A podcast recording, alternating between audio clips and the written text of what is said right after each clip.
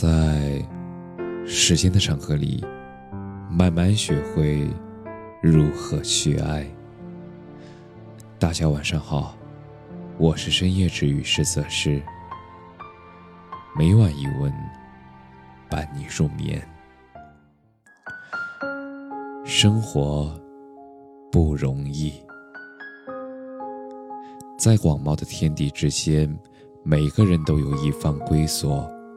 云飘累了，就藏进了黑夜；人疲惫了，就躲进了梦乡。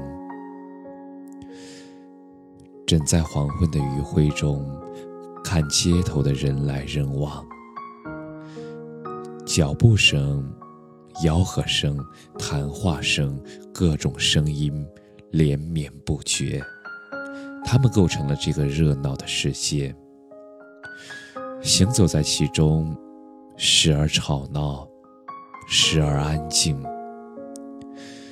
生活像是一片密林，有时绿荫遮掩，有时阳光普照。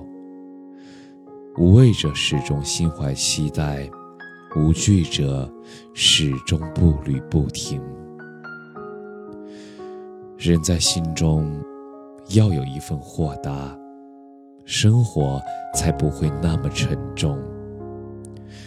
失去的、路过的、错过的，都是那山中的迷雾，任大风一吹就散了；也如那林间的泉水，任凭岁月一晒就尽了。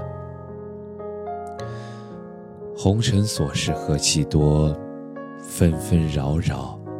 是人间，人活着都会痛，但人不是困在逆境里，不是困在苦难里，而是困在自己的心事里。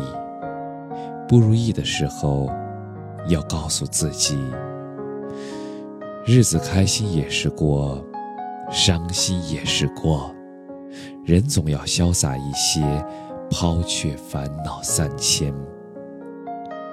昨天的故事，睡一觉就已经翻篇了。